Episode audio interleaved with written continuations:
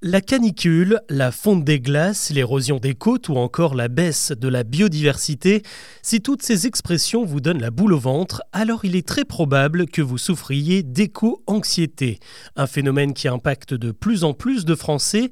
Alors comment se traduit-il et quelles sont ses conséquences sur notre quotidien? Avant d'aborder les autres infos du jour, c'est le sujet principal qu'on explore ensemble.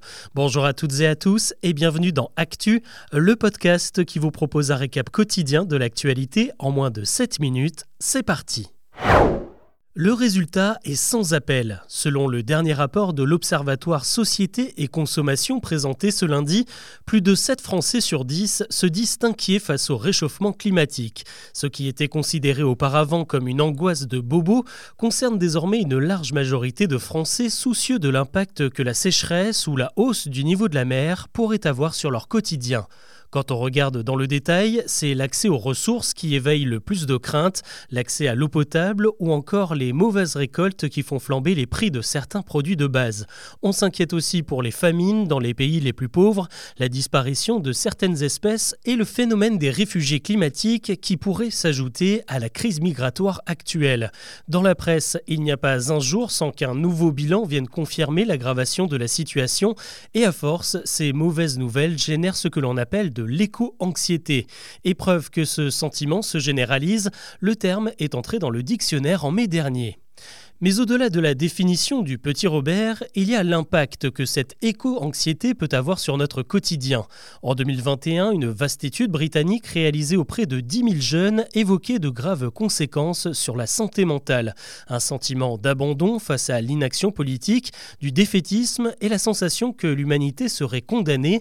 Et cette déprime générale influe directement sur les études, sur la projection des plus jeunes vers l'avenir ou encore sur leur citoyenneté. Voter ne servirait plus à rien.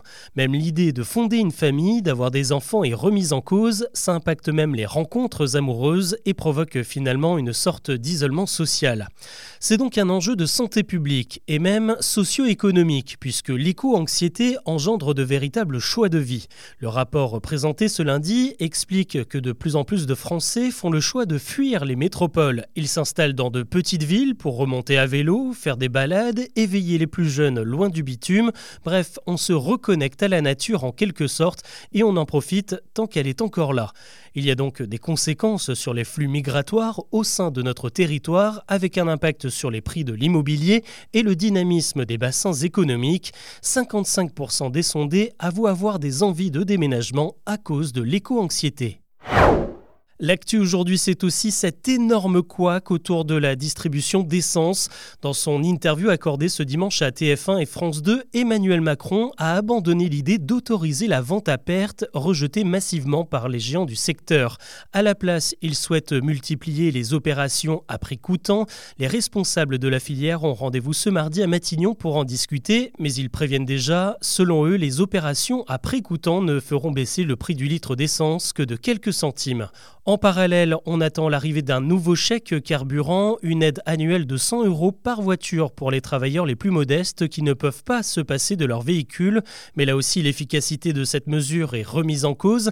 Ça représenterait une baisse de seulement 10 centimes par litre pour ceux qui font plus de 12 000 km dans l'année. On reste en voiture avec un bilan pas forcément rassurant. D'après les données collectées par l'entreprise Coyote, les vols de véhicules en France ont explosé cet été, plus 46% entre juillet et août par rapport à la même période de l'année dernière. Parmi les modèles les plus prisés des voleurs, on retrouve les véhicules hybrides qui ont désormais trois fois plus de chances d'être dérobés. Viennent ensuite les SUV très recherchés pour leurs pièces détachées. Combien coûtera le pass Navigo en 2024 Après une hausse de 8 euros en janvier dernier, l'abonnement mensuel des transports parisiens devrait encore gagner quelques euros selon une info du Figaro confirmée aujourd'hui par BFM. Ce nouveau tarif devrait être calé sur l'inflation et donc atteindre les 87 euros contre 84 aujourd'hui. Un accord doit être signé ce mardi entre l'État et Île-de-France Mobilité concernant le financement des transports. Le tarif 2024, lui, sera officialisé en décembre décembre.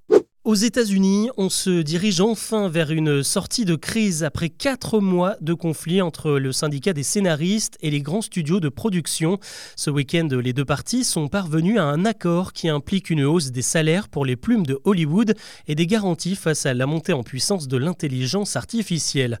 Le détail reste à peaufiner. En attendant, le mouvement continue. Seuls les piquets de grève devant les sièges de Netflix, Disney et les autres sont levés. Le syndicat des acteurs, lui aussi, tente de négocier et continue de déserter les plateaux tant qu'un terrain d'entente n'est pas trouvé. Qui diffusera les matchs de la Ligue 1 de foot l'année prochaine? Eh bien, a priori, ce ne sera pas Canal, qui annonce qu'elle ne fera aucune offre à la Ligue professionnelle pour récupérer les droits télé de la période 2024 à 2029.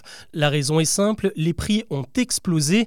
Au total, la LFP réclame 800 millions d'euros par saison pour l'ensemble des matchs. C'est deux fois plus que les tarifs habituels. Et c'est beaucoup trop pour le diffuseur historique Canal qui ne se positionnera pas à moins d'une ristourne. Candidats ont jusqu'au 16 octobre pour se faire connaître. Tous les héros ne portent pas de cape, en revanche ils peuvent mettre des masques, comme Antoine Dupont qui s'apprête à réintégrer le 15 de France après sa blessure à la mâchoire. D'après une info de Rugby Rama, il devrait retrouver ses coéquipiers ce jeudi et se faire mouler un masque sur mesure pour espérer réintégrer la compétition en quart de finale. Si tout se passe bien, le demi de mêlée pourrait reprendre l'entraînement ce dimanche. On termine avec un procès comme on n'en voit qu'aux États-Unis. À San Francisco, une Américaine de 85 ans a décidé de poursuivre McDonald's en justice à cause d'un café trop chaud. La retraitée s'est brûlée au premier degré en récupérant sa boisson au drive, une blessure superficielle qui a pourtant engendré des douleurs physiques et une détresse émotionnelle selon son avocat. Le genre d'info qui peut faire sourire, mais chez McDo, on se méfie. En 92, une autre cliente avait saisi la justice, là aussi pour un café chaud. Elle s'était brûlée au deuxième et au troisième degré. L'enseigne de fast-food avait dû lui verser près de 3 millions de dollars de dommages et intérêts. Voilà ce que je vous propose de retenir de l'actu aujourd'hui. On se retrouve demain pour un nouveau récap.